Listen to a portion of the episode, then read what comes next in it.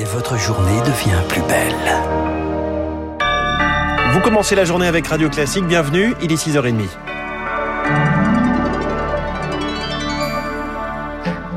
La matinale de Radio Classique avec François Geffrier. Et avec Augustin Lefebvre pour le journal. À la une ce matin, Augustin, Emmanuel Macron cajole les maires. Après une réception à l'Élysée hier soir, le chef de l'État prend la parole cet après-midi en clôture du congrès des maires de France à Paris.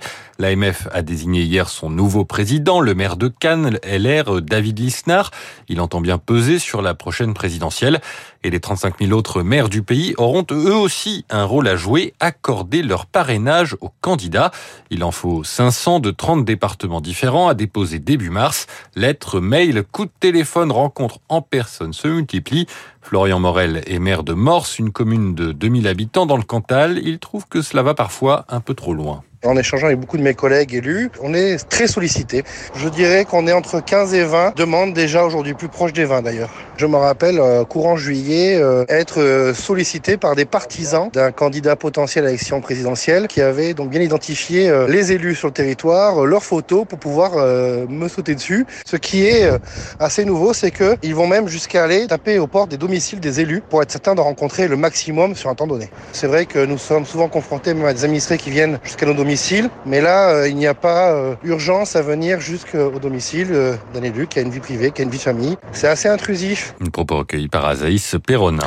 C'est un phénomène qui concerne un élève sur dix. Journée de lutte contre le harcèlement scolaire ce 18 novembre. Journée de sensibilisation dans les établissements scolaires, dans les collèges. Les adultes qui gèrent souvent ces situations sont les conseillers principaux d'éducation. Olivier Ralui est CPE dans un collège classé REP+, près de Clermont-Ferrand.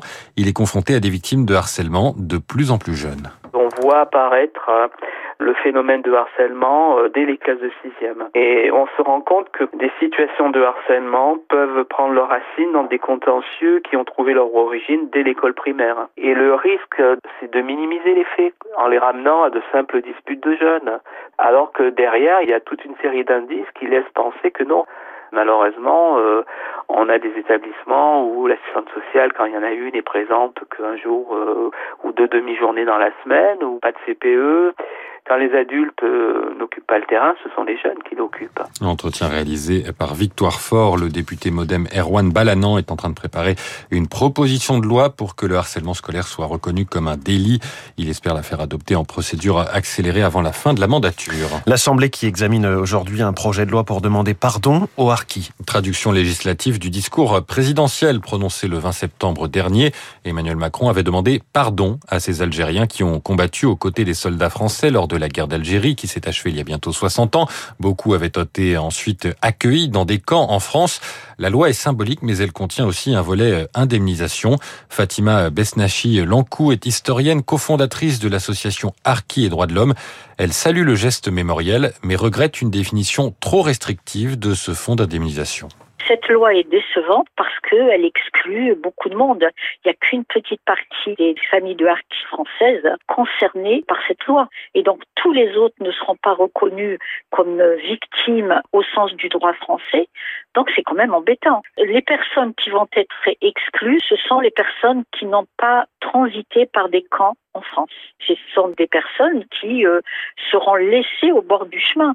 Et ces personnes le vivent très mal. Fatima Besnachi-Lankou, cofondatrice de l'association Arki et Droits de l'Homme, répondait à Chloé Juel. Le texte est donc euh, examiné aujourd'hui à l'Assemblée. Du côté de la Chambre haute, le Sénat se prononce sur la proposition de loi contre la maltraitance animale qui a été adoptée définitivement euh, mardi par les députés. Radio Classique 6h34. Le Secours catholique dévoile aujourd'hui son rapport annuel sur l'état de la pauvreté en France. Sans surprise, la crise sanitaire a rendu la vie plus difficile pour de nombreuses personnes. De plus en plus de Français demandent l'assistance de l'association. Ils sont de plus en plus jeunes. Le Secours catholique estime qu'en 2020, année sur laquelle porte cette étude, 5 à 7 millions de Français ont eu recours à l'aide alimentaire. Sa présidente Véronique Devise demande une réponse politique forte, l'instauration d'un revenu minimum garanti. On aimerait que ce revenu minimum garanti tende vers 50% du revenu médian. on est à peu près dans les 900 euros par mois. On se doute bien que ça peut pas se faire euh, du jour au lendemain, mais que progressivement on puisse réajuster ces minima sociaux pour que euh, chaque personne, chaque famille puisse avoir ce dont il a besoin chaque jour et de pas devoir aller euh, quémander. On parle d'un revenu le plus automatique possible pour éviter les non-recours. Il y a 30% des personnes qu'on accueille qui ne font pas le, le recours au RSA parce que le système est parfois très compliqué. Et donc de pouvoir l'automatiser permettrait d'éviter ce non-recours. La présidente du Secours catholique Véronique Devise avec Sophie Paolini. Aux États-Unis, rebondissement majeur dans une affaire judiciaire vieille de 56 ans, l'assassinat du militant noir Malcolm X. Le procureur de Manhattan va demander aujourd'hui à la Cour suprême d'innocenter deux des trois personnes condamnées pour ce meurtre.